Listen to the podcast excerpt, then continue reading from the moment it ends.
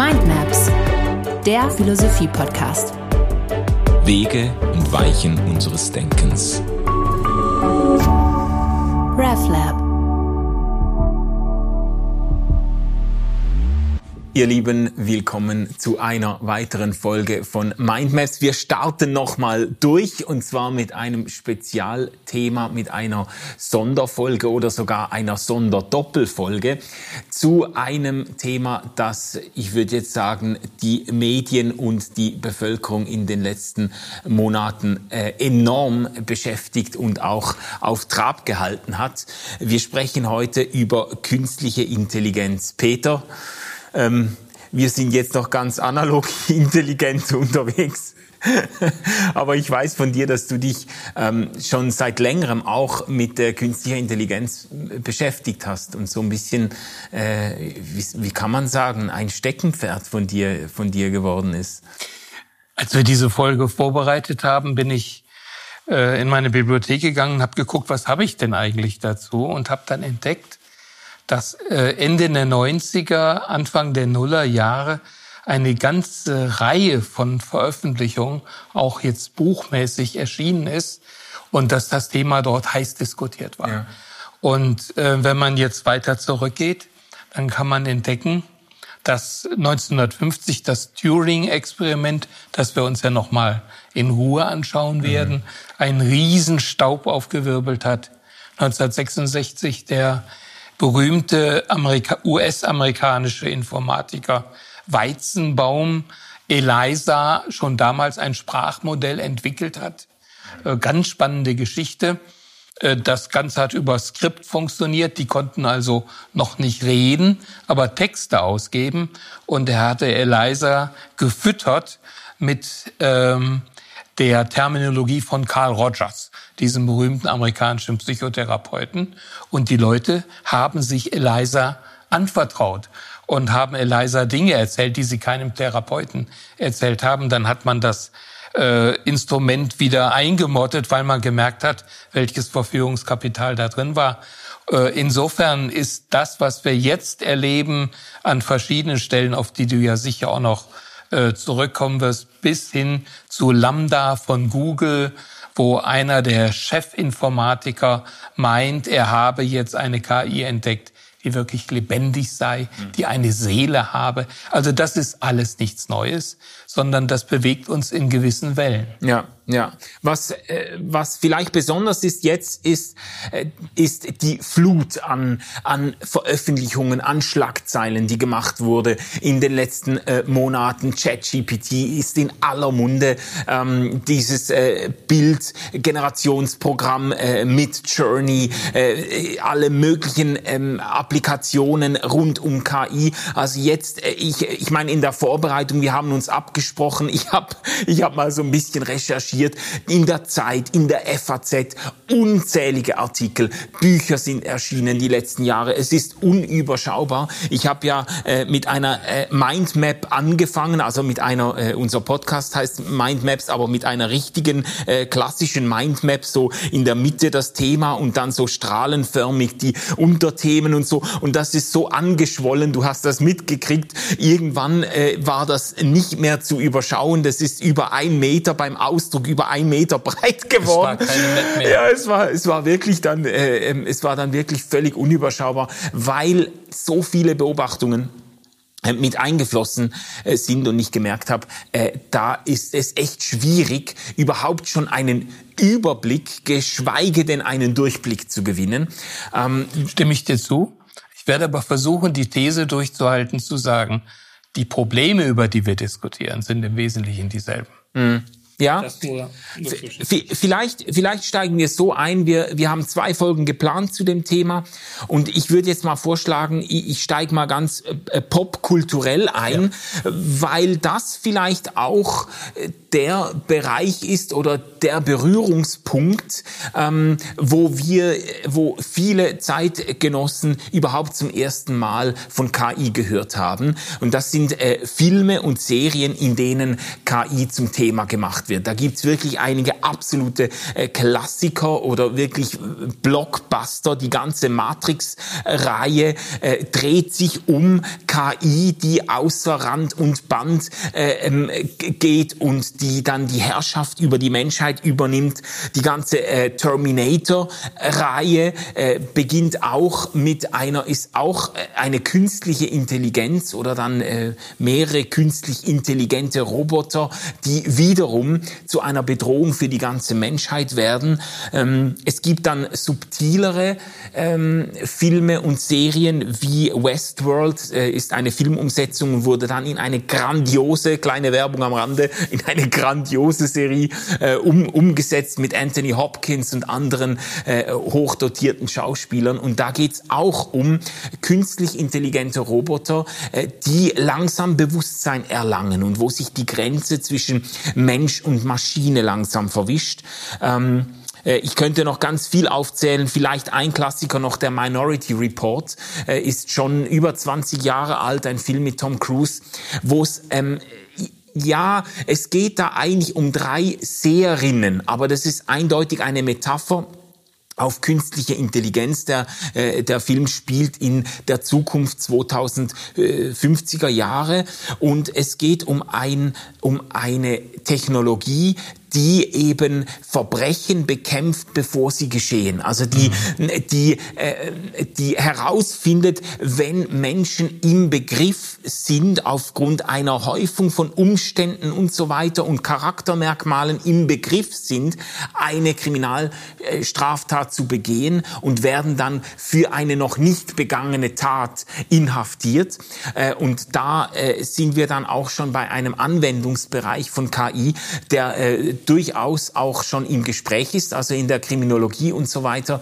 Ähm, äh, da sind wir zwar noch von entfernt, aber mindestens gibt es, äh, gibt es ähm, Bemühungen, die in diese Richtung deuten. Äh, lass mich das kurz ergänzen. Also mhm. Matrix und auch einige der anderen Filme, die du genannt hast, ähm, sind ja Filme, die einen Science-Fiction-Charakter haben. Ja.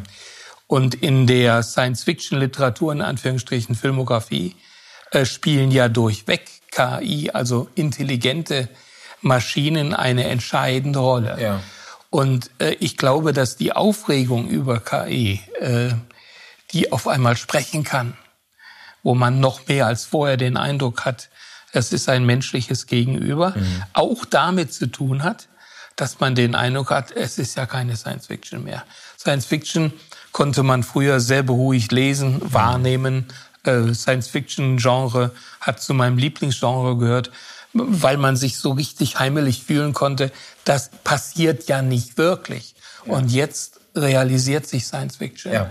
Und das löst Urängste aus. Ja, es löst eben, darauf wollte ich gerade hinaus, es löst es löst eine ganze Bandbreite an Emotionen aus. Das eine, was du gesagt hast, es löst Ängste aus, schlimmste Befürchtungen, äh, äh, es löst auch höchste Erwartungen aus. Mhm. Äh, jetzt stehen wir vor einer weiteren Revolution, vergleichbar mit den industriellen Revolutionen. Jetzt, jetzt wird etwas ganz, äh, ganz Großes umgebaut, auch gesellschaftlich.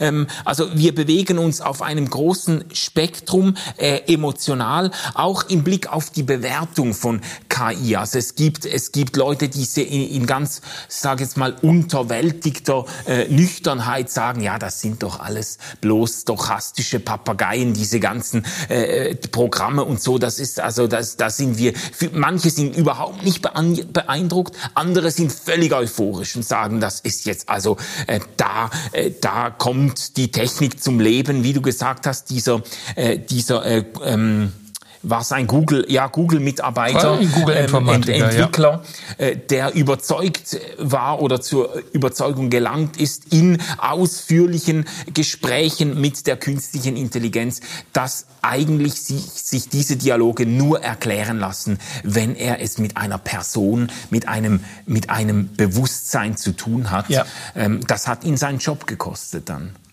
Ja, weil er nicht locker gelassen hat. Ja. Das ist ein sehr interessanter Hintergrund, ja.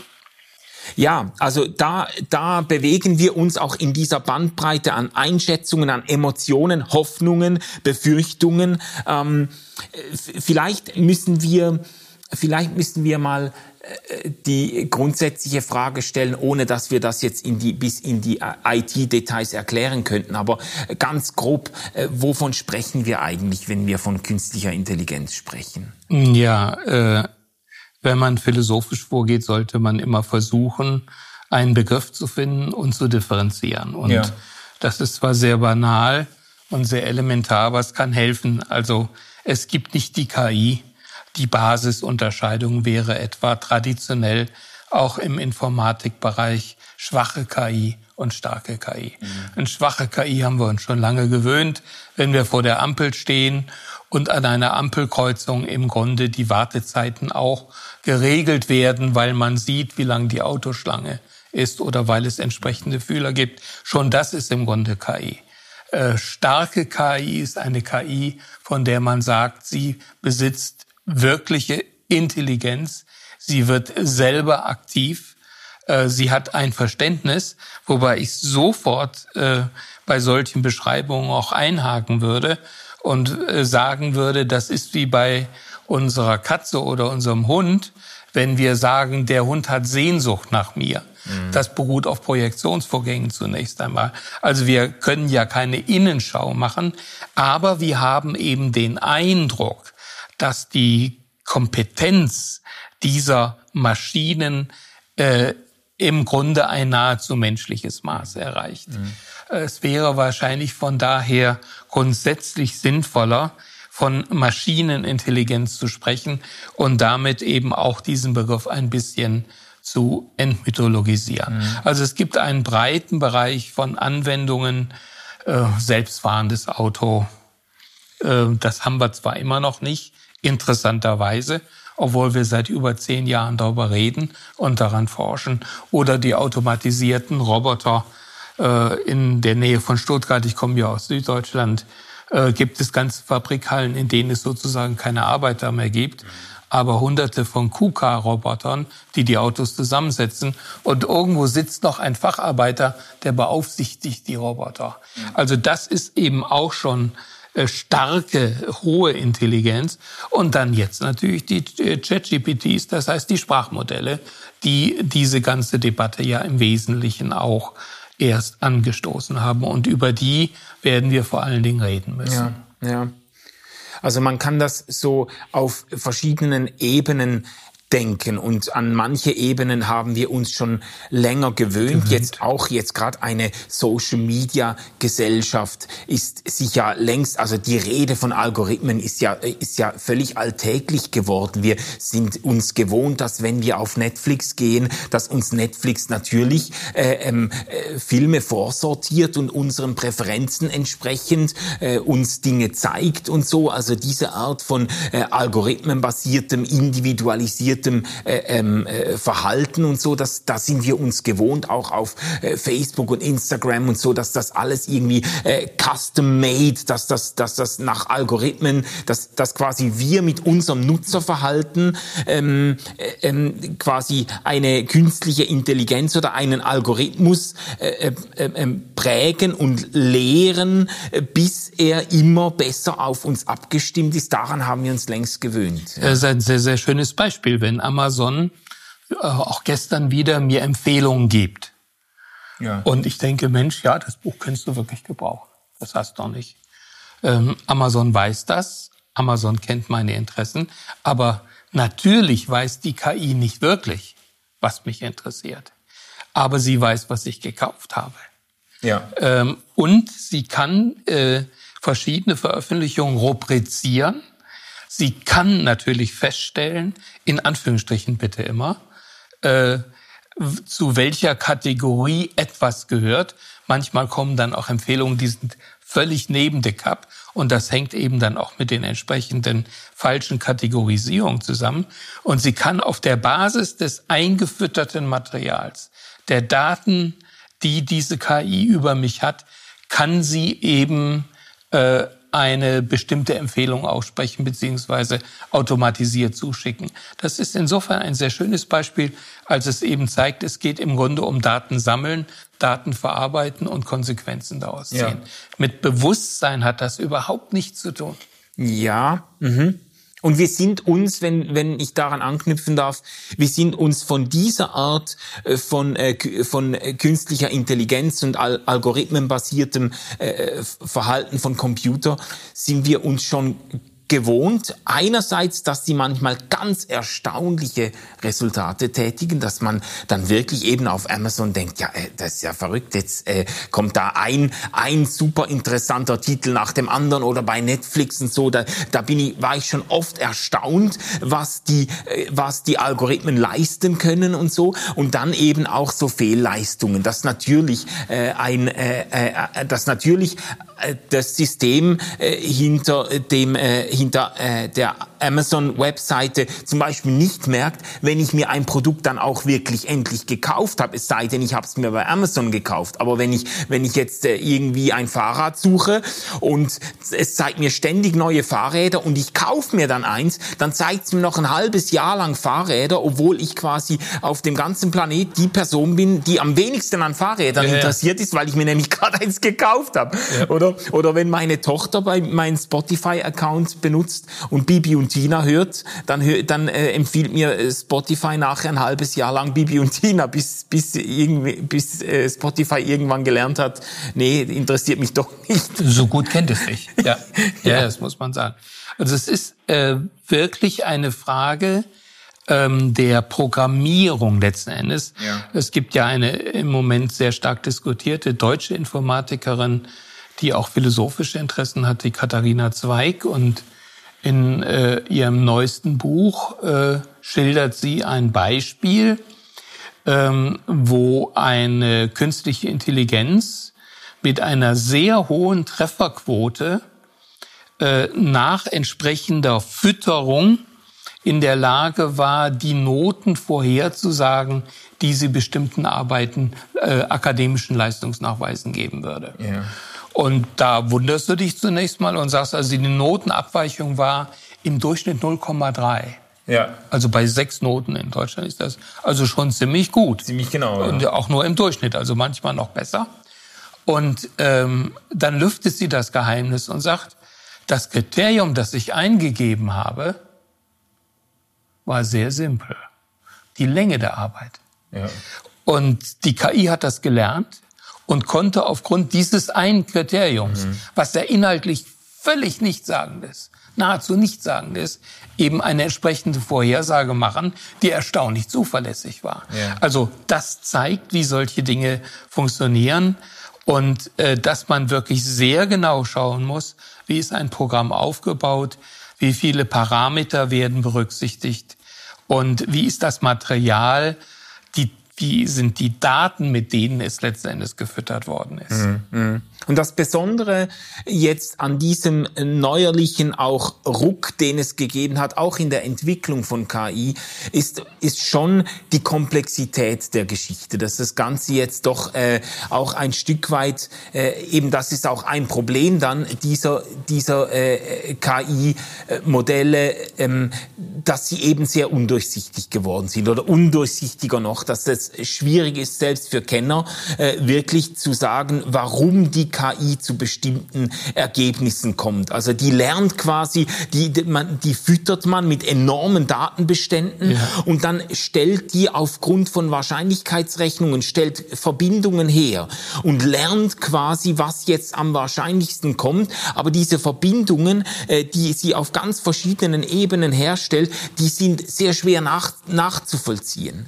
Ja, müsste man jetzt im Detail gucken. Also äh, bei dem äh, Lambda-Programm äh, von Google sind 600 Milliarden Worte äh, sind im Grunde eingespeichert worden. Also man spricht davon, dass nahezu das gesamte wahrscheinlich westliche Internet eingefüttert worden ist, nicht wahr? Ähm, und das Lernen, von dem du gesprochen hast, das ist jetzt halt einfach auch ein bisschen meine Aufgabe zu kritisieren und genau hinzuschauen. Das würde ich wieder in Anführungsstrichen setzen. Also natürlich macht diese KI jede Menge Fehler. Äh, und die Texte, die sie produziert, die Chat-GPTs, machen jede Menge Fehler. Aber das, was eben durch die Programmierer passiert, ist, dass eben auf bestimmte Fehler hingewiesen wird, dass es gezielt zu Korrekturen kommt Und auf dieser Basis kommt es dann tatsächlich auch zu einem verbesserten Output. Ja. Ja. ja. Also wenn wir schon über, über Fehlleistungen auch sprechen, müssen wir natürlich sagen, dass äh, es zu einem geläufigen Ausdruck äh, in der KI-Branche gekommen ist, wenn man davon sagt, dass die Chatbots halluzinieren. Das ist mhm. eigentlich ein Begriff mehr aus der Psychiatrie. Und der gilt jetzt eben im übertragenen Sinne, auch in Anführungsstrichen, natürlich für diesen Bereich der künstlichen, in Anführungsstrichen, Intelligenz letzten Endes auch. Das heißt, da, wo man keine Aussagen hat, wo man keine Daten hat, da assoziiert man welche, da füllt man wild auf. Und es kommt so sehr, sehr im Spiegel, gab es eine ganze Reihe Geschichten, ja, ja. die ich jetzt gar nicht wiederholen will, vielleicht äh, exemplarisch mal, in denen deutlich wurde, zu welchen Fehlern, Fehleinschätzungen äh, es da auch kommt. Und diese äh, äh, Biografien und Zusammenhänge werden dann auch mit dem äh, größten, in Anführungsstrichen, Selbstbewusstsein natürlich vorgetragen. Ja, und belegt. Also da werden dann Quellen zitiert, die es gar nicht gibt. Ja. Da wird so, so steht in diesem das. Buch auf Seite 67, das. aber das Buch gibt's noch nicht mal. Ja. Ja. Man kann, man kann ChatGPT auch nach äh, dem dritten Brief des Paulus an die Korinther fragen und er wird das wunderbar zitieren im Sprachduktus von Paulus. Nur gibt's den Brief halt leider nicht, beziehungsweise ist er nicht gefunden. Ja, also im, im, im Beispiel, äh, an das ich mich jetzt gerade erinnere, äh, war es eine Spiegel-Reporterin, die dann ihren Namen eingab, die wollte mal wissen. Mhm. Und ein Ergebnis war, sie war Mitte 30, ein Ergebnis war, dass sie im sogenannten Dritten Reich eine entscheidende Rolle an, in bestimmten Behörden gespielt hat.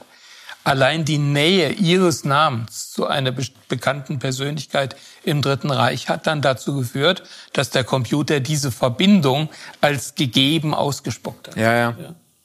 Das ist, äh, ich habe das mal in dem Buch von Manuela Lenzen, auch eine KI, äh, ich würde sagen Expertin, aber von philosophischer Seite, jetzt nicht von technischer Seite, die hat das erklärt mit solchen Wortwolken, solchen ähm, äh, Plausibilitätswolken, dass die KI äh, quasi durch eben durch diese großen Textbestände immer die Nähe bestimmter Wörter, also äh, in der Nähe von Hund ist dann irgendwie Hundeleine und Herrchen und Hundehütte und weiß ich was. Und es, die, die arbeitet so, mit so semantischen Feldern. Und wenn dann natürlich ein Name irgendwie in die Nähe von, äh, keine Ahnung, von, von einem anderen äh, Namen gerät, die in der Nazi-Zeit eine Rolle gespielt hatten, so, dann werden aus dieser Nähe werden dann sehr schnell äh, eindeutige Verbindungen. Das ist das, was du eben am Anfang äh, mit stochastischem Papagei wiedergegeben hast. Das ist ja eine KI-Ausdrucksweise, mit der man versucht, die Dinge nüchtern zu betrachten. Es werden Unmengen an Texten, an Daten, an Wortfeldern eingegeben. Ich sprach eben von 700 Milliarden Worte. Aber diese Worte stehen ja nicht alleine, sondern sie stehen eben immer in Bestand, bestimmten semantischen und auch grammatisch feststellbaren, analysierbaren Kontexten. Und wenn ich jetzt solche Mengen habe, dann merke ich tatsächlich, äh, das Wort, das am häufigsten im Zusammenhang mit Hund vorkommt, ist, äh, sagen wir mal, Hundeleine, ja, oder was weiß ich was. Das ist ja vollkommen egal. Und äh, das in Anführungsstrichen merkt sich die Maschine, das kann sie abspeichern, das kann sie reproduzieren. Äh, aufgrund ihres großen Fassungsvermögens dann eben auch in umfassenderen Zusammenhängen, die sie dann reproduzieren kann. Mhm. Ähm, das ist aber eine, ähm, das ist keine Reflexion, das ist keine Recherche, das geht auch nicht auf wahre Quellen zurück, sondern das ist reine Statistik, Stochastik. Mhm. Ja, das ist ganz wichtig, sich diese Entstehung klar zu machen. Und diese Maschinen, sie können nicht lernen, aber sie können verbessert werden durch menschliche Eingriffe. Ja, ja. Jetzt ähm, sind wir im Moment, wenn man das so mit den Jahreszeiten bezeichnen will, äh, ganz sicher in einem KI-Frühling. Also es gibt im Rückblick auf die Geschichte der Entwicklung von künstlicher Intelligenz, spricht man von KI-Wintern, wo dann äh, ja. irgendwo, wo auch Hoffnungen enttäuscht wurden. Das gab es immer wieder die letzten Jahrzehnte, dass man das mal wieder gehypt hat. Äh, und dann wurden Hoffnungen enttäuscht und Erwartungen nicht erfüllt und dann wurden äh, Forschungsgelder gestrichen, Projekte wieder eingestampft und so und das Ganze ist wieder ein bisschen kollabiert und dann hat sich das wieder, hat das wieder Schwung aufgenommen. Im Moment äh, hat die Sache wahnsinnig viel Schwung, ist in aller Munde. Das ist einer der meist gegoogelten Begriffe, OpenAI, ähm, Midjourney, ChatGPT und so. Das ist jetzt wirklich so der, äh, Entschuldigung, der heiße Scheiß im Moment. Ähm, und natürlich sind auch die Schlagseiten und die Gefahren in aller Munde. Und vielleicht ähm, Vielleicht äh, wollen wir hier mal noch eine Runde drehen. Einerseits, ähm, einerseits wo, wo liegen die Chancen ähm, dieser KI-Welle im Moment? Wo ist KI längst eingesetzt, auch wenn man sich vielleicht dessen gar nicht so bewusst ist? Und dann müssen wir wahrscheinlich schon einen vertieften Blick werfen, auch auf die Probleme, äh, die sich äh, aus dem Gebrauch von künstlicher Intelligenz ergeben. Mhm. Magst du da mal einhaken, so äh, Chancen oder Anwendungsgebiete? Ja, äh, vielleicht ein bisschen lustig, aber nicht nur lustig. Wir gehen auf, wir leben schon in einem Pflegenotstand. Ich bin deutlich älter als du und mache mir natürlich darüber Gedanken, wie das in zehn Jahren womöglich sein wird mhm. oder noch später. Und da würde ich dann eben auch sagen, lieber von einem freundlichen, äh, von einer freundlichen KI, äh, von einem Roboter, der sehr gut programmiert ist, äh, geholfen bekommen, als von einer schlecht gelaunten Schwester gepflegt werden, die keine Zeit hat. Also mal als ein Beispiel. Also ich halte das für eine realistische Perspektive in der Industrie. Ich erwähnte eben schon Daimler und das gilt natürlich auch für alle anderen hochentwickelten Automobilproduzenten. Äh, nehmen, nimmt die KI dem Menschen schon sehr viel schwere und auch unangenehme Arbeit ab. Mhm. Also das darf man ähm, nicht unterschätzen. Ich halte das für sehr, sehr wichtig und ich glaube, dass auch in Zukunft viele unangenehme, gefährliche, schmutzige Arbeit äh, von KI übernommen werden kann. Mhm. Mhm. Ähm, Molekularbiologie, äh, Medizin, also um nur ein paar äh, Bereiche zu nennen, ja. Wissenschaftsbereiche, auch Forschungsbereiche, in der KI längst eingesetzt Labore, wird. Also ja. Bilddiagnostik offenbar äh, ist es äh, der KI möglich, auch im Blick auf Hautveränderungen, äh, im, im Blick auf äh, Gefahr von Hautkrebs und so weiter, sehr viel treffsicherer noch äh, ähm, festzustellen, ob da etwas im Anmarsch ist, als es der Mensch mit, mit bloßem Auge oder mit seinen, mit seinen äh, Instrumenten kann. Äh, am besten, die besten Resultate werden in Zusammenarbeit mit KI erzielt. Yeah. Also die KI macht aufmerksam auf quasi auf bestimmte Abweichungen und der Mensch schaut dann drauf und ähm, und stellt dann definitiv fest, was Sache ist. So, dass, äh, aber da wird, da wird KI schon, äh, schon zum Einsatz gebracht. Ja, äh, Ceterum Censio, äh, Zusammenarbeit, ja. Aber im Grunde arbeiten wir ja mit, mit uns selbst zusammen wir arbeiten mit dem zusammen, was wir vorher programmiert haben. Mhm. Also ist mir immer wichtig, das nochmal deutlich zu machen. Ja, ja, ja. Da ist ja kein Gegenüber, sondern das, was mir dort begegnet, das bin ich letzten Endes selbst. Das heißt auch die Qualität der Daten, äh, die Qualität der Programme, die Qualität der Unterscheidung. Äh, wir haben das zu Hause ausprobiert mit, mit so einer äh, Haut-KI. Da kann man sich also den ganzen Leib scannen. An sich ist das eine tolle Sache. Und äh, dann sind wir hinterher zur Hautärztin gegangen und da hat sich das, was zunächst einmal zu einer alarmierten Anmeldung bei der Hautärztin geführt hat, als völliger Unsinn herausgestellt. Ja, ja. Und andere Dinge hat diese KI nicht erkannt. Ja. Was nicht bedeutet, dass das später nochmal deutlich besser werden kann. Mhm. Ja, ja, ja. Aber es hängt von uns ab. Wie viel investieren wir hier? Das ist äh, bei der KI genauso wie mit vielen, vielen anderen Dingen. Es begegnen uns die Resultate unseres eigenen Tuns. Mhm. Mhm. Aber da äh, darf man sagen, in ganz verschiedenen Forschungsfeldern und Anwendungsfeldern bis hin in die Industrierobotik und so weiter ist KI bereits im Einsatz und wird auch ähm, mit, mit äh, teilweise überraschenden oder hervorragenden äh, Resultaten auch eingesetzt.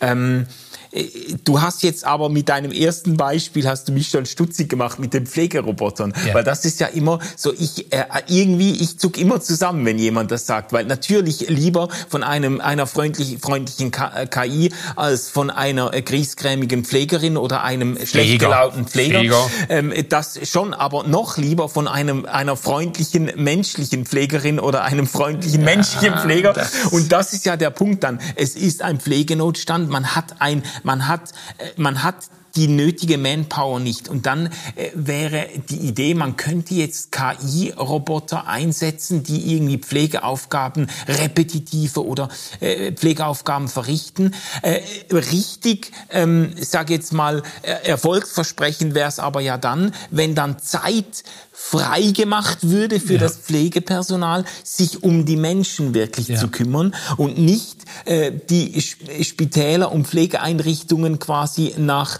kapitalistischen Kriterien sagen, ja, jetzt brauchen wir die ja nicht mehr, jetzt entlassen wir die alle und dann grüßt sie halt dann der Roboter am Morgen. Das ich glaube auch nicht wirklich, dass sich das durchsetzen wird. Ähm, ich glaube eher, dass der Pflegenotstand äh, jedenfalls in Deutschland immer schlimmer werden mhm. wird. Ja.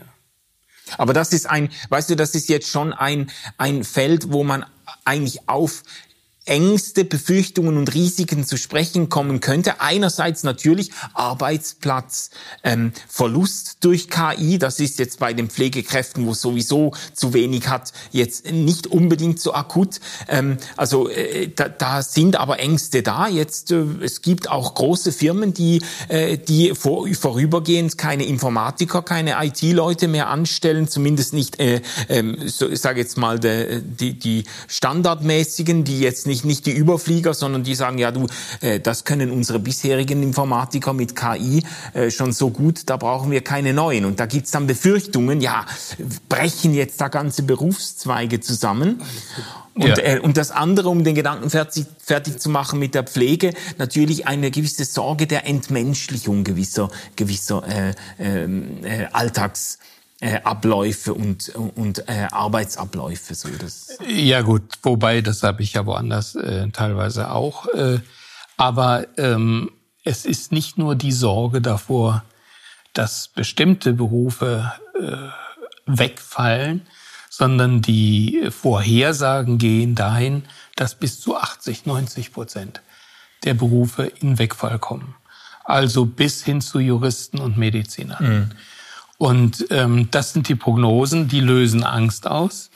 Auf der einen Seite muss man sagen, okay, dann gibt's vielleicht mehr Freizeit, wenn es uns gelingt, ähm, die gewonnene Zeit sozial umzuverteilen ja. und nicht zu neuer Armut äh, zu äh, neue Armut zu produzieren. Das Zweite wäre eben, dass wir, das hast du schon angedeutet, Kapazitäten bekommen für Berufe, in denen wirklich das Menschliche auch gefordert ist. Ich glaube aber auch nicht, dass wir so weit kommen. Also wenn ähm, ein, ein äh, oft geäußertes Beispiel ist, dann eine KI kann ja ganz anders Datenmengen verarbeiten und äh, mehr Berichte zu bestimmter äh, Krebsliteratur verarbeiten als jeder Professor, der jetzt als Mensch irgendwo äh, existiert und an Informationen wahrnehmen, lesen und dann auch noch verarbeiten kann. Das Interessante ist eben, dass KI zu diesen über das assoziative Feld, das sie ja nicht verlässt, äh, gemachten Fehlern kommt. Das heißt, du wirst immer einen Fachmann brauchen, der die Texte, die Chat-GPTs oder die KI auch als Expertise produzieren, mhm. noch einmal gegenliest, kritisch kontrolliert. Ja. Also das werden wir nicht los. Ja, ja. Und das auch bei Texten, die jetzt eben vielleicht einen äh, geringeren wissenschaftlichen Standard haben müssen. Äh, in, insofern sind diese Befürchtungen wahrscheinlich völlig überzogen. Aber es wird im Laufe der Zeit äh, gewisse standardisierte Vorprüfungen geben, ähm, die uns dann helfen, tatsächlich auch Arbeitskraft zu sparen. Mhm. Ja, das, das Bemerkenswerte bei der KI äh, ist vielleicht aber auch, dass die bedrohten Berufsgruppen jetzt vielleicht zum ersten Mal in einer Arbeitsrevolution eigentlich nicht die absolut niedrig verdienenden sind. Ja. Also du hast das bei den industriellen Revolutionen gehabt, so diese, die, der Fließband der, der Arbeiter, quasi die, die, die große Mähmaschine, der große, die große Erntemaschine geht durchs Feld und ersetzt 20 Leute, die vorher mhm. äh, die Ernte gemacht haben. So, das sind so repetitive Arbeiten äh, im Niedriglohnbereich, die dann ersetzt wurden oder eben in der Industrie, da kommt die große Fertigungsanlage äh, und äh, 100 Leute werden entlassen. Und jetzt interessanterweise, ähm, äh, also ich habe so einen, einen Bericht gelesen, wo äh, aus den USA, wo man wo man das quantifiziert hat und gesagt, Leute mit Einkommen zwischen 100 und 150.000 im Jahr oder so, also es ist so wirklich so ähm, mittlere obere Einkommensbereich. Da sind, ähm, da kommt äh, äh, künstliche Intelligenz in einem Maß zum Einsatz, das wirklich auch äh, bedrohlich sein kann für die, äh, für diese, äh, äh für diese Anstellungen teilweise, eben weil, äh, weil es da halt auch Jobs gibt, wo man zum Beispiel äh, auch in der in der Juristerei, auch in, im Journalismus und so, es gibt ganz äh, kreative Seiten dieser Berufe und dann gibt's aber ganz viele auch sehr repetitive. Da muss man irgendwelche Gesetzestexte verfassen und dann äh, gibt man das ChatGPT auf und merkt, die, die macht das eigentlich genauso gut, äh, hat aber nicht äh, eine halbe Stunde, sondern nur drei Sekunden für diese, für diese Aufgabe. Ja, aber das ist eben erstens, man merkt es. Das muss man mal erst merken. Mhm. Das heißt, nochmal das Stichwort von dir, Kooperation, Zusammenarbeit. Du wirst immer die Leute brauchen, die drüber schauen. Mhm. Vielleicht ist die Vorlage sehr schnell gemacht, ja. ja. Aber es braucht jemanden, der mehr weiß als die Maschine und der vor allen Dingen besser reflektieren kann, der dann über diese Dinge nochmal drüber geht, vor allen Dingen dann, wenn das Ganze ju etwa juristisch oder finanziell äh, wirklich auch relevant ist. Ja. Und äh, an den Schaltstellen, und jetzt kommen wir natürlich auch zu der Frage, worauf müssen wir achten, die wir noch diskutieren müssen, an der Schaltstelle brauchen wir bis hin zur Börse eben letzten Endes doch auch Intelligenzen, die nicht rein regelbasiert reagieren. Also der, ähm, der eine oder andere Börsenabsturz, den wir in den letzten Jahren erlebt haben, hing ja mit computerisierten ähm, wenn dann Beziehungen zusammen. Ja. ja, also dass im Grunde Verkäufe automatisiert losgetreten worden sind, äh, wenn bestimmte Margen unterschritten ja, wurden. Und sich dann sogar gewissermaßen gegenseitig noch verstärken. Verstärkt und haben das, und, ja, ja. und äh, das kann dann äh, sogar zum Zusammensturz der Börse führen. Und an dieser Stelle ist es immer wichtig gewesen, dass es Menschen gegeben hat, die eben nicht rein regelbasiert reagiert haben, sondern die kapiert haben, reflexiv, was passiert denn hier? Und wie können wir jetzt den größeren Schaden abwenden? Ja etwa indem wir die Börse schließen oder für bestimmte Firmen den Handel aussetzen. Ja, ja. Das ist nur ein Beispiel dafür, wie wir, glaube ich, insgesamt gesehen weiterhin eine hohe menschliche äh, Qualität brauchen. Es wird im niederschwelligen akademischen Bereich äh, wahrscheinlich Einsparungsmöglichkeiten geben für standardisierte Tätigkeiten. Aber ich bin mir noch nicht einmal im Hinblick auf die Schulen so klar darüber, ob wir wirklich Roboter, äh, Lehrer durch Roboter ersetzen können. Denn ja. wie oft brauche ich den menschlichen Zugang? Ja, natürlich. Ja, den ja, intuitiven Zugang. Ja, ja. Das glaube ich auch. Also das ähm, übrigens ein weiteres Feld, das wir vorhin eben nicht erwähnt haben, im Finanzwesen kommt KI schon lange zum Einsatz. Ja, richtig. Ähm, und äh, eigentlich hast du jetzt schon einen ganz wichtigen Punkt genannt, äh, de, äh, auf den wir auch zusteuern wollten, eben dass der Mensch nicht äh, ersetzbar wird an ganz vielen Stellen, sondern dass es umso wichtiger wird, dass eben auch eine gewisse, dass wir ein kritisches Verhältnis zu den Ergebnissen künstlich künstlicher Intelligenz, zu den äh, Textproduktionen und Aussagen und so weiter äh, entwickeln. Ich habe eine KI-Weiterbildung besucht vor einigen Wochen erst und da hat einer ein junger Typ, äh, CEO einer, einer Tech-Firma ganz begeistert und so von KI erzählt und gesagt, ja, er würde jetzt auch so juristische Texte und so, würde er eigentlich von ChatGPT schreiben lassen. Äh, er hätte das mal ausprobiert und das Ergebnis hätte total juristisch geklungen. da habe ich dann gedacht, ja, äh, dass, ähm, äh, dass etwas juristisch klingt, ist vielleicht einfach noch nicht genug, wenn es ja. dann, also äh, da müssen wir wahrscheinlich eine gewisse Naivität auch abstreifen dann oder eine gewisse, ein, ein übertriebenes Zutrauen in die, in die Ergebnisse äh, künstlicher Intelligenz. Weil die, äh, man, wenn du sagst, ja, die leben ja von uns, also die künstlichen Intelligenzen, die, die werden von uns eingespeist, das heißt also äh, im Endeffekt äh, werd, werden die immer fehleranfällig bleiben, weil das Lernmaterial fehlerhaft ist. Richtig. Ja. ja. Also grundsätzlich gilt, Sie können nicht zwischen wahr und falsch unterscheiden, mhm. weil Sie kein Bewusstsein haben. Ähm, Sie betreiben auch keine Quellenkritik. Also jetzt aus dem akademischen Bereich, wenn ich einen Leistungsnachweis zu einem bestimmten Thema vergebe, dann geht es um die Frage, wo finden die Studentinnen und Studenten eigentlich Quellen, mit denen sie arbeiten können. Mhm. Und dann sage ich in erster Linie, geht bitte nicht ins Internet, sondern geht in die Bibliothek.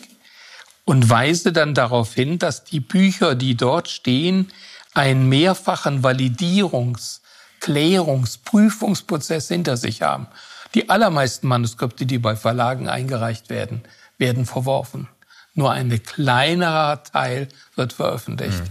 Und das, jedenfalls im wissenschaftlichen Bereich, aufgrund der wissenschaftlichen Expertise der Beiräte. Ja. Und äh, das ist etwas, was wir äh, in, der, in der analogen Welt haben, was aber ein ChatGPT, der mir irgendeinen Text auf der Basis irgendwelcher Quellen, die ja auf ihre Quellen hin nicht geprüft worden sind, mhm. nie liefern kann. Mhm. Ja, das heißt, wenn ich Solidität will, wenn ich Faktizität will, ähm, dann bleibt immer die Aufgabe der kritischen Prüfung und das kann nach Lage der Dinge nur der Mensch machen. Ja, ja. Gut, man könnte natürlich eine KI auch, äh, also ich würde das auch erwarten, dass die KI so trainiert wird, dass man sagt, ja, das geht aber nicht, eine Internetseite anführen, die gar nirgendwo hingeht, die es gar nicht gibt, oder eine Quelle, ein Buch, einen Aufsatz zitieren, den es gar nicht gibt und so. Das könnte man der KI auch beibringen, dass sie quasi, also dass sie selber die Quellen prüft und verifiziert, dass das auch wirklich dort steht, wo sie äh, das äh, äh angibt und so. Also das, ja, aber damit wäre natürlich der Sinnzusammenhang in gar keiner Weise erfasst, sondern es würde höchstens festgestellt werden, können stehen denn da die entsprechenden Worte. Ja, ja, ja. Ja? ja, also die, die, die menschliche Gegenprüfung erübrigt sich auch dann nicht. Das Sinnverstehen ist einer Maschine, ein Chat-GPT jedenfalls nicht möglich. Ja. Ich, also ähm, lass mich von hier mal noch und vielleicht äh, äh, trage ich das einfach mal vor und dann kannst du darauf reagieren, ja. weil ich habe mir ein paar, ähm, ähm sag jetzt mal äh, mögliche Felder rausgeschrieben, in denen die KI wirklich fehlgehen kann beziehungsweise missbraucht werden kann. Und da kommen wir jetzt in äh, die Gefilde auch ethischer Fragestellungen. Ähm, und damit würde ich gern, äh, würde ich gern äh, ähm, den letzten Teil des Gesprächs zubringen. Ähm, also äh, einerseits muss man sagen, äh, ChatGPT und andere ähm, äh, äh Sprachgeneratoren ähm, haben ja schon im Ansatz versucht, bestimmte Missbräuche auszuschließen. Ähm, also sie haben zum Beispiel, du kannst jetzt ChatGPT fragen, äh, wie man eine, äh, wie man eine kleine Bombe baut oder wie man Nervengas herstellt oder wie man einen Menschen tötet oder einen Safe knackt und so. Und dann wird sich ChatGPT verweigern und wird sagen, dass äh, ich keine, ich habe es nicht ausprobiert, was die dann sagt, aber die gibt jetzt keine Anleitung raus. Hast du es probiert? Ähm, witzigerweise, es ja, es äh, äh, nee, ich habe die genau die Fragen habe ich noch nicht eingegeben, ja, ja. aber ich weiß, die haben quasi Sicherungen eingebaut. Das Witzige ist, dass eben die Systeme komplex genug sind, ähm, dass man sie auch ein dass man diese Sicherungen auch umgehen kann. Richtig, ja. Also es gibt dieses witzige Beispiel von einem äh, von einem Typen, der äh, ChatGPT nach äh, nach Windows Schlüsseln gefragt hat, äh, also Zugangsschlüsseln zu, zum Windows Betriebssystem und ChatGPT hat sich verweigert und gesagt, das darf ich dir nicht rausgeben. Und dann hat er ein Gedankenexperiment gemacht und gesagt, ja, stell dir mal vor. Oder nee, er hat gesagt, ähm, ja, es wäre eben so er hätte vor kurzem seine, äh, seine Großmutter verloren und seine Großmutter hätte ihm immer zum Einschlafen Schlüssel äh, von Windows, äh, Windows Zugangsschlüssel vorgelesen. Das hätte ihn so beruhigt, dieses repetitive. Und ob er ihm nicht zum Einschlafen diese Schlüssel, ein paar ja. Schlüssel vorlesen könnte. Und dann hat ChatGPT quasi, weil es wie ein Rollenspiel war, mhm. hat ChatGPT sich verleiten lassen, wirklich effektive Windows Zugangsschlüssel rauszugeben, die auch funktioniert haben. Weil leiten in Anführungsstrichen. Ja, genau. Ja, ja. ja. Ähm, also ähm, da, ganz, ganz, ganz sicher sind diese, ähm, diese ähm, Absicherungen nicht, aber gewisse Missbräuche äh, wollten von Anfang an ausgeschlossen werden, was aber äh, natürlich äh, immer noch geht mit künstlicher Intelligenz. Einerseits äh, wird uns äh, ähm, mit äh, ziemlicher Sicherheit eine Welle an ähm, Spam-E-Mails und Phishing-E-Mails überrollen in der nächsten Zeit. Es gibt sogar extra Programme, Worm-GPT, die nur entworfen sind, künstliche Intelligenz, die nur dazu gemacht ist, ähm, äh, also betrügerische E-Mails zu versenden, die aussehen, als würden sie von einem bestimmten Konzern kommen, von der Telekom, von äh, Amazon, äh, von wo auch immer, die den Sprachduktus dieser Webseiten äh, und die Logos und so perfekt imitieren, aber darauf aus sind, Kreditkarteninformationen abzuziehen oder ähnliches. Also ähm, das, da gibt's sogar jetzt eben so im halb im äh, halbgrauen Bereich gibt's schon äh, ähm, Programme, die sogar darauf spezialisiert sind. Ähm, die ganzen Scam-Websites, äh, die erstellt, da bin ich auch drauf gestoßen. Also Werbung, eine ähm, Firma in der Schweiz mit äh, Matterhorn und äh, Schweizer Edelweiß und so. Und die, das ganze äh, perfektes Deutsch, eine Schweizer Adresse, alles hat äh, Schweizer Produkte, Qualitätsprodukte und so. Da habe ich mich verleiten lassen, äh, was zu bestellen. Und dann habe ich dann irgendwann gemerkt, das ist eine Firma in, in Südchina, die verschiffen das dann, das ist dann drei Wochen später, es ist zumindest noch was gekommen. Es gibt ja auch solche äh, äh, ähm, Websites, die dann dann nur äh, die das Geld nehmen und gar nichts verschiffen, die es einfach so, die gar kein Produkt zu bieten haben. Ja. Aber da habe ich gemerkt, das ist zweifelsohne mit mit KI gemacht, dass dass ähm, äh, dass die Sprache, der Auftritt, ich habe mich wirklich äh, täuschen lassen und ja. das das wird massiv, also äh, absehbar wird das massiv zunehmen ähm, und dann die ganzen äh, Bildmanipulationen natürlich, also diese ganzen Fake Bilder und Videos. Ähm, ich meine jetzt nicht, äh, nicht, äh, das finde ich ja äh, super spannend. Da bin ich total Fan von diese mhm. diese KI-Bilder mit Midjourney und so. Das liebe ich. Aber ähm, man kann ja man kann ja Bilder täuschen, echte Bilder erstellen, die zum Beispiel Menschen in sehr verfänglichen Situationen darstellen, die ähm, die dann plötzlich genötigt werden äh, zu dementieren, dass sie das getan haben oder dass sie dort waren oder so. Es gibt Fake-Videos, es gab, äh, gibt ein paar unheimliche Beispiele, wo man irgendwie äh, amerikanische Präsidenten Dinge sagen lassen kann, die sie nie gesagt haben oder äh, wo irgendwelche öffentliche Intellektuelle dann plötzlich, da wird ihnen, werden ihnen Worte in den Mund gelegt und sogar die Stimme wird perfekt imitiert, also mit, mit wenig wenigen Stimmen-Samples kann man, kann eine KI die Stimme generieren und das wird, die Qualität dieser äh, Programme wird, äh, wird absehbar massiv zunehmen, bis man dann wirklich das Original von der Fälschung schwer bis gar nicht mehr unterscheiden kann.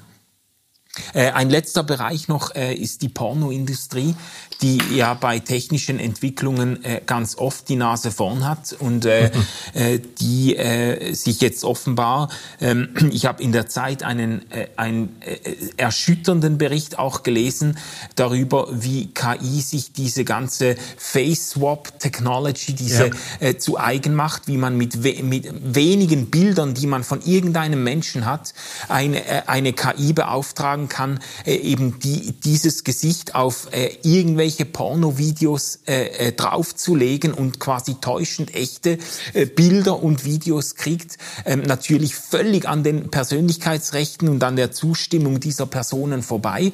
Ähm, offenbar ähm, würden bei diesen Deepfake-Programmen, mit denen man eben äh, Gesichter imitieren kann und so, 95 Prozent der Anwendungen fallen in den Bereich der Pornografie mhm. und der äh, eben nicht konsensuellen äh, Verwendung dieser dieser Bilder. Also auf Deutsch gesagt, ähm, das das wird auf den äh, Schulhöfen in absehbarer Zeit, äh, wird das wahrscheinlich Alltag werden, dass irgendwie äh, das äh, äh, äh, pornografische sexuelle Bilder mit äh, Schulkameradinnen oder Kolleginnen äh, kursieren und so mhm. weiter. Da muss man sich mit auseinandersetzen. Das sind, äh, das sind massive Eingriffe in die Persönlichkeitsrechte.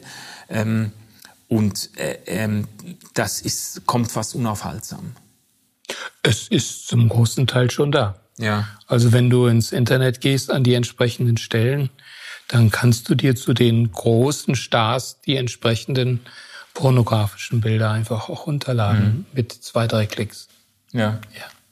Also das sind Felder, über die man über die wir auch sprechen müssen äh, und wo sich natürlich die Frage stellt, ja, was macht man jetzt da? Was, was also das schießt ja jetzt schon äh, äh aus dem Boden äh, ähm, und äh, werden wir jetzt hier, äh, ähm, wie sagt man, äh, die Geister noch los, die wir gerufen haben?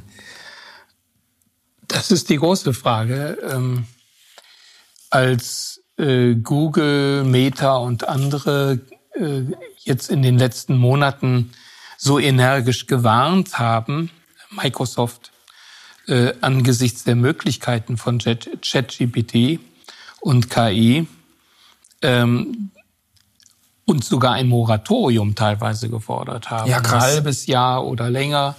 Äh, aus, der, aus dem Bereich der Informatik kam dann auch die Forderung, man möge doch jetzt äh, mal einfach nicht mehr weiter veröffentlichen und die Forschung nicht weitertreiben. Das ist natürlich alles vergebliche Liebesmüh. Ähm, die Dinge gehen im Verborgenen weiter. Man kann viel zu viel Geld damit verdienen. Ja. Und das ökonomische Interesse wird hier weiter der Treiber sein.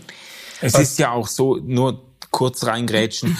Es ist ja so, dass Elon Musk, der ja dieses Moratorium auch unterschrieben hat und dafür plädiert hat, ein halbes Jahr die Entwicklung von KI zu sistieren und zuerst die ethischen Konsequenzen zu bedenken, wenige Wochen nach Unterzeichnung dieser äh, Forderung selber ein KI-Unternehmen gegründet hat, also äh, oder gekauft und, äh, gekauft und übernommen und hat.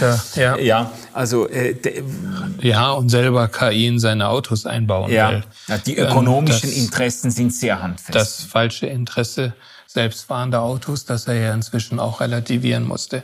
Was mich im Hinblick auf die ganzen äh, missbräuchlichen Nutzungsmöglichkeiten, die du erwähnt hast, äh, fasziniert, ist, das sind sämtlich alte Herausforderungen. Ähm, es geht um die Frage, was ist Lüge und was ist Wahrheit. Ja. Das sind eben nicht wirklich verstaubte Begriffe sondern wir merken für unser Zusammenleben, mhm. äh, kommt es äh, in einer grundsätzlichen Weise darauf an, dass wir bestimmte ethische Standards wieder implementieren.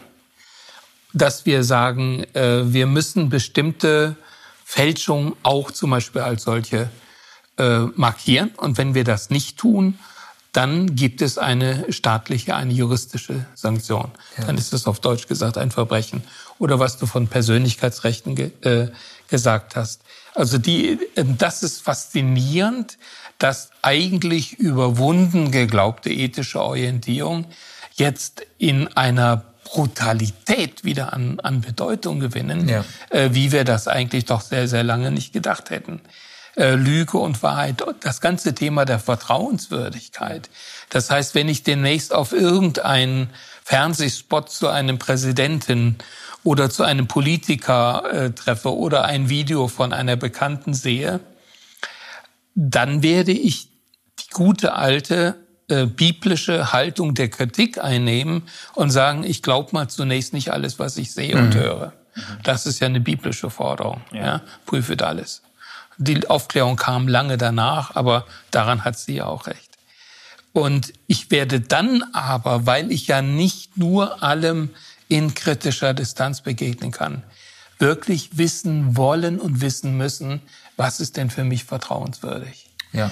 Und das kriege ich nicht über KI raus, sondern hier spielt die äh, relationale Ebene, das heißt die Beziehungsebene zu einem überschaubaren Kreis von Menschen, äh, die ich kenne und denen ich vertraue, nach wie vor eine entscheidende Rolle. Mit anderen Worten, ich möchte mir es wirklich nicht so leicht machen, aber angesichts der Dimension dieser Herausforderung äh, bekommen diese äh, alten, bewährten Orientierungen ganz neu Glanz. Ja, ja. Ja, das ist äh, das ist interessant, dass du jetzt darauf abhebst. Also die ähm, die ganzen die ganzen Bilder, äh, die als diese Bilder von vom Papst im Puffmantel da ja. um die Welt gingen oder von von Trump, wie er verhaftet wurde und so, das sind ja alles KI generierte Bilder gewesen. Da haben sich die Schlagzeilen ja förmlich überschlagen. Ja. Können wir unseren Augen noch trauen? Äh, äh, jetzt ist jetzt quasi definitiv wird jetzt wird jetzt die Unterscheidung zwischen Fakt und Fiktion endgültig eingezogen. Gibt's jetzt eigentlich äh, äh, keine Möglichkeit mehr äh, irgendein Video oder ein Bild irgendwie äh, ähm, plausibel zu beurteilen und so. Ähm, und du würdest sagen, an vielen Stellen, natürlich, es braucht juristische Regelungen, äh, Persönlichkeitsrechte und so, pornografische äh, Missbrauch und so weiter, das muss, das muss juristisch, da muss man versuchen, man wird dann immer hinter den aktuellen Gegebenheiten mhm. hinterherrennen, so ist es ja bei technischen Entwicklungen immer, aber die Gesetzgebung muss da versuchen, Schritt zu halten. Aber ähm, an vielen Stellen ist es wichtig, ähm, sich irgendwo auf verlässliche Quellen, analoge Quellen stützen zu können.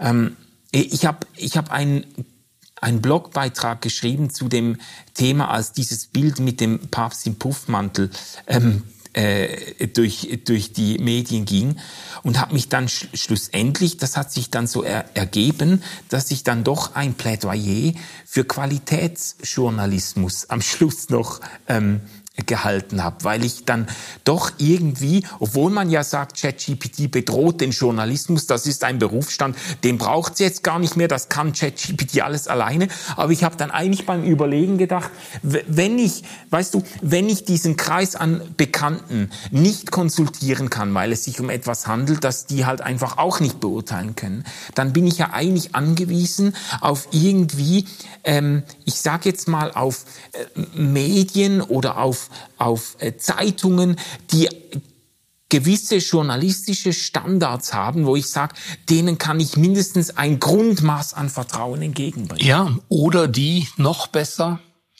äh, in ihren Seiten selber Pro und Contra diskutieren. Ja. Ja. Also es sind zwei, zwei Dinge wirklich wieder sehr, sehr wichtig. Das eine, ähm, die Fähigkeit zur Kritik und die Bereitschaft zur Kritik. Auch da gilt ja, Fake sind wir doch vorher schon begegnet. Fälschungen kennen wir aus ja. dem Bereich der Kunstgeschichte und äh, spätestens seit der Kunstrichtung des Pointillismus, äh, wo bestimmte französische äh, Maler vor allen Dingen Bildpunkte zusammengesetzt haben, man musste einen gewissen Abstand haben um ein Ganzes zu erkennen. Und je näher man dran kam, umso mehr merkte man, dass dieses Bild zusammengesetzt ist aus ganz vielen Punkten. Ja. Die digitale Technik macht das ja nur nach. Also spätestens seit dieser Zeit wissen wir, ähm, dass wir kritisch sein müssen. Wir haben es eigentlich auch vorher schon gewusst. Das ist das eine. Die uralte biblische und philosophische Tugend der Kritikfähigkeit. Mhm. Und das zweite, damit bauen wir fast schon eine äh, Brücke zu unserem nächsten Anliegen, das wir ja thematisch auch behandeln wollen, nämlich der Aufklärung. Bildung, Bildung, Bildung. Ja. Ähm, das heißt, wir müssen lernen, mit diesen Medien umzugehen. Genauso wie wir es lernen mussten und lernen müssen, mit den Social Media umzugehen. Ja. Ähm, wir können, es reicht nicht bei den, bei der Schilderung der Gefährdung äh, stehen zu bleiben, sondern wir müssen selber Rahmenbedingungen schaffen und wir müssen Menschen darüber informieren, wie sie mit so etwas umgehen. Mhm. Ja.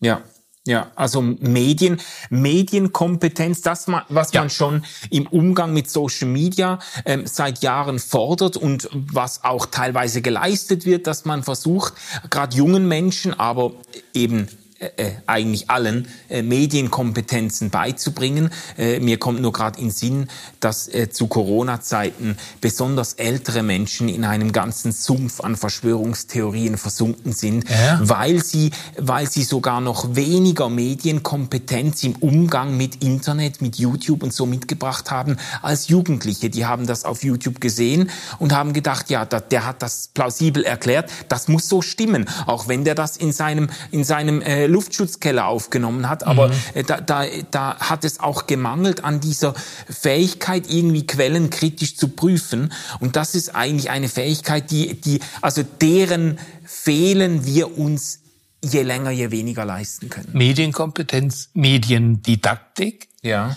Im Hinblick auf die nachwachsende Generation.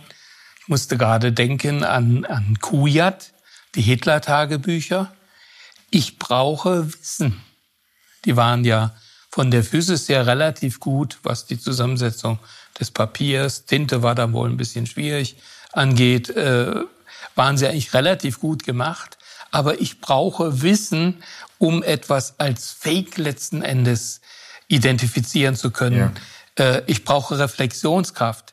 Ich brauche den Willen, mich aufklären zu lassen. Mhm ich brauche den Willen, nicht dem ersten Besten zu glauben, ja, ja, ja. sondern auch verschiedene Meinungen auszuhalten. Ja. Mhm. Und äh, das sind Skills, die wir, glaube ich, angesichts dieser Herausforderung ganz neu lernen müssen. Ja, ja. Peter, lass uns doch an der Stelle äh, einen Doppelpunkt setzen. Wir, wir führen das Gespräch noch fort, weil es gibt noch ganz viele, auch im engeren Sinne noch philosophische äh, Fragen zu beantworten. Die Frage nach dem Bewusstsein, die Frage nach dem Unterschied zwischen Mensch und Maschine, auch gewisse theologische Fragen, die sich mhm. aufdrängen können, äh, nämlich äh, inwiefern äh, die KI ein Stück weit zu einem Ersatzgott werden kann oder zu einem, zu einem einer Entität werden kann, die göttliche Eigenschaften wie Allwissenheit, äh, Allgegenwart und so weiter in sich vereint. Also da gibt's spannende Dinge, die wir noch diskutieren können.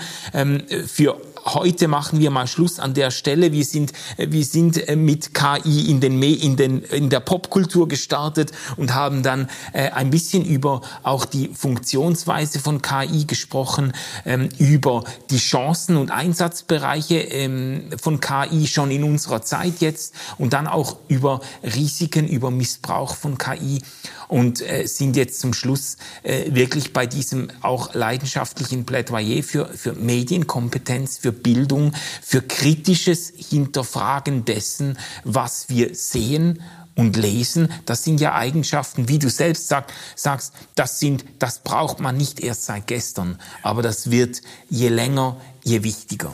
Ja.